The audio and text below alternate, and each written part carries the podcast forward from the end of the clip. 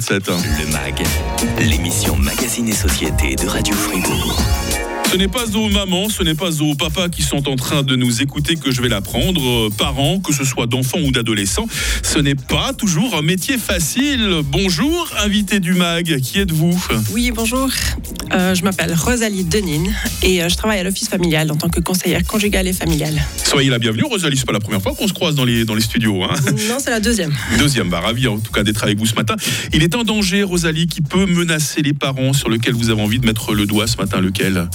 Bon, c'est vrai qu'on parle souvent de comment rester bon parent quand euh, le couple rencontre des difficultés, mais on parle moins de comment rester un bon couple mhm. quand on a des désaccords autour de la parentalité. L'éducation des enfants, la pomme de discours du couple, point d'interrogation, c'est notre sujet de causerie dans le MAG. Et c'est juste après l'info de 8h30 sur Radio Fribourg. Le grand matin. Avec MAG. Hein? le MAG, l'émission Magazine et Société de Radio Fribourg. Quand un couple se sépare, c'est toujours le casse-tête. Hein. Comment rester envers et contre tout de bons parents Et puis aujourd'hui, c'est la réflexion inverse que nous avons choisi euh, de mener dans le MAG. Comment rester un couple soudé quand la maman et le papa ont des divergences d'opinion quant à l'éducation de leur chérubin Rosalie Denine, vous êtes conseillère conjugale et familiale. Vous êtes aussi thérapeute de couple auprès de l'Office familial Fribourg. Vous vous occupez euh, du service de consultation euh, couples et familles. On aura l'occasion d'en parler. J'imagine qu'il faut commencer à se mettre d'accord très tôt, hein, avant même de parler d'éducation, quand l'enfant est tout bébé, qu'il pleure toutes les nuits, il faut savoir se lever à tour de rôle pour consoler le bout de chou. Hein. Oui, tout à fait. C'est vrai que c'est dès le départ, dès que les enfants arrivent dans la, enfin, dès que la famille se mmh. crée à l'arrivée d'un enfant, que les parents apprennent déjà à communiquer et à aménager euh, comment ils vont fonctionner autour de cette nouvelle arrivée. Voilà, c'est le moment délicat où le couple se découvre par an. Je crois qu'on a fait une émission là-dessus, me semble-t-il. Hein. Oui, tout à fait. On a souvent tendance à croire que, que, le papa va être plus sévère avec ses enfants, surtout avec ses fils, surtout avec les plus grands, alors que la maman, elle sera protectrice, surtout avec les petits. Est-ce que c'est vraiment comme ça ou est-ce que c'est juste une image d'épinal? Oh, J'ai envie de dire, c'est un peu les deux. D'accord. c'est un cliché, mais qu'on retrouve, mais dans les faits, c'est pas tout à fait ça. Je pense que chacun, il vient avec son éducation, son parcours de vie, euh, ses valeurs.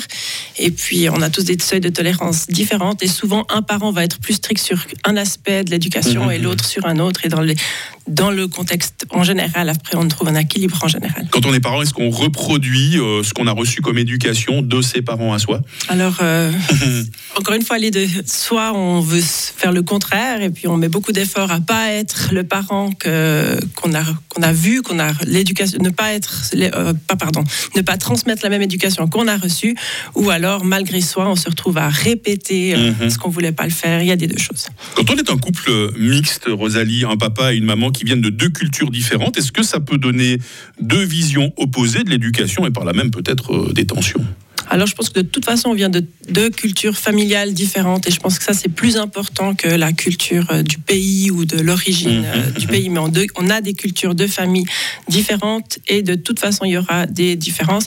Par contre, je pense qu'il y a plus de choses qui nous rassemblent que qui nous divisent. Encore heureux. Hein et dans le cas des, familles recomposées, euh, vous pensez que les enfants acceptent facilement l'autorité d'un nouveau venu qui n'est pas leur parent de sang hein? Alors ça, j'ai envie de dire, c'est encore une problématique autre que que celle qu'on abordera ce matin, mais c'est sûr que euh, être un beau parent, c'est pas la même chose qu'être le parent.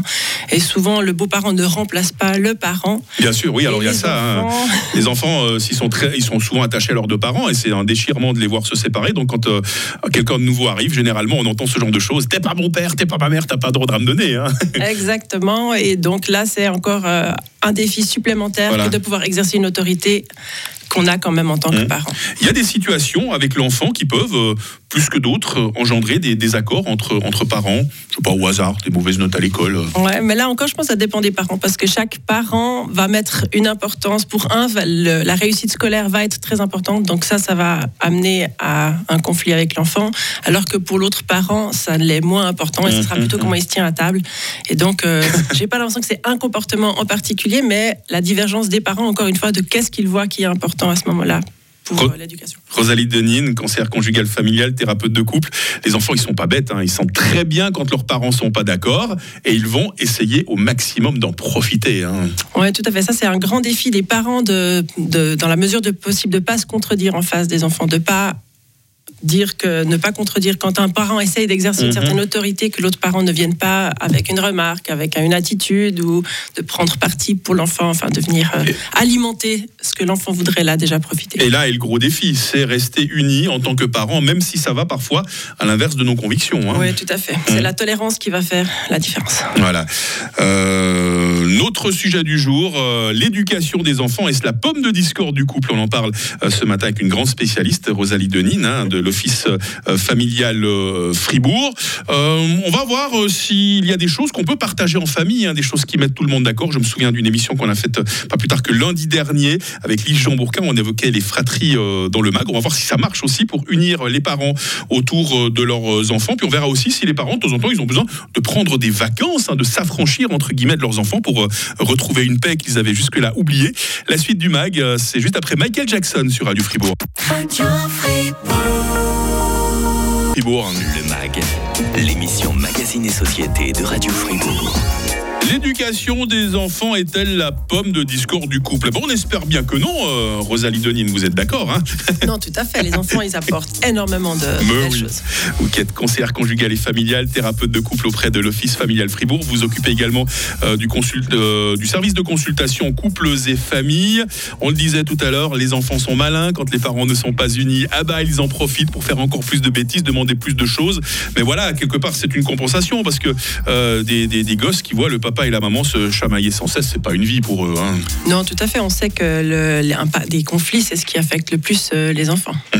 Euh, c'est des accords au sujet de l'éducation des enfants. Est-ce que c'est une course, une cause de dispute, euh, voire même de séparation Dans la pire des cas, c'est fréquent selon vous? Alors, je pense que c'est un facteur. Ce sera pas la cause, mais ça va, euh, ça va, ça peut nourrir au fait euh, un sentiment de, de- de- d'insatisfaction au sein du couple, tout à fait.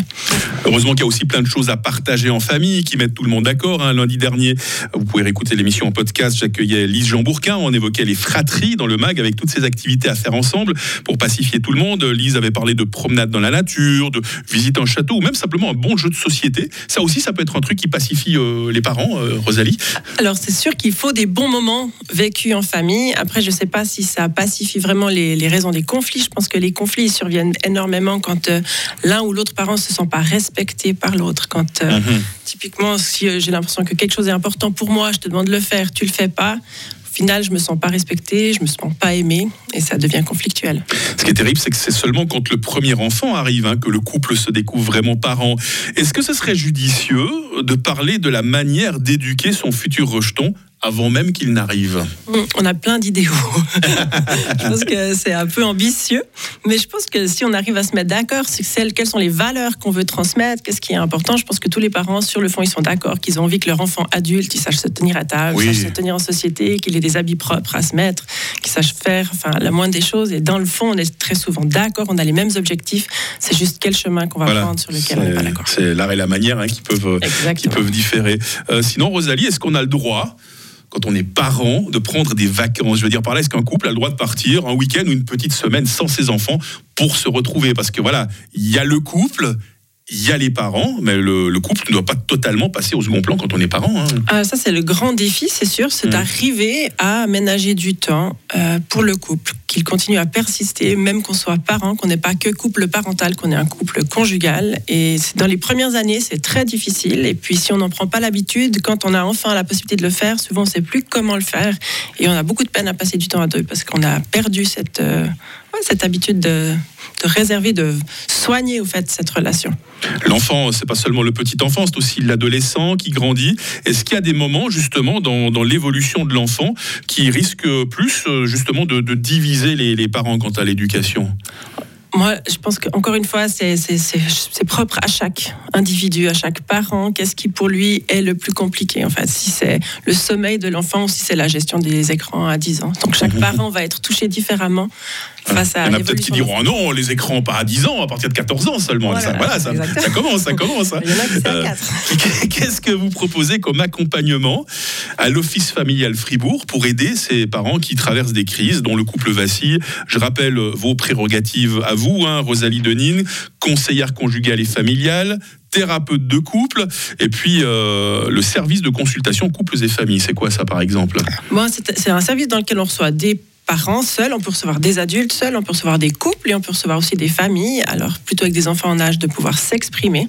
Quand euh, Mhm, mhm. ben, un couple, un- une personne, un parent, même seul, ou bien euh, une famille en entière traverse une crise, des difficultés et a besoin d'un endroit neutre, avec un cadre qui est sécurisant, une tierce personne qui est là pour les accompagner dans le désir de trouver des accords quand on n'est pas d'accord. Et ça marche quand un couple comme ça, une famille arrive, c'est peut-être mieux quand il y a toute la famille, parce que quand quelqu'un raconte ce qui se passe dans l'esprit de l'autre, hein, c'est jamais franchement évident.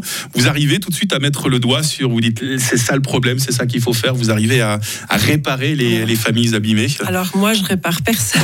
et puis, euh, je vais pas dire ce qu'il faut faire. Je pense que chaque famille, elle a les ressources. Puis l'idée, c'est de trouver quelles sont Mm. les solutions que la famille veut, peut mettre en place. Et puis vous disiez, est-ce que c'est mieux de recevoir toute la famille? Je pense que c'est très variable. Mais en général, on aime bien voir les parents aussi déjà, Mhm. dans un premier temps seul, et voir après comment on peut intégrer les enfants dans cette démarche. Merci Rosalie Denine, conseillère euh, conjugale et familiale auprès euh, de l'Office euh, familial Fribourg. On espère vous réentendre tout bientôt dans le MAG. Euh, Demain, je reçois l'agence immobilière IVAC.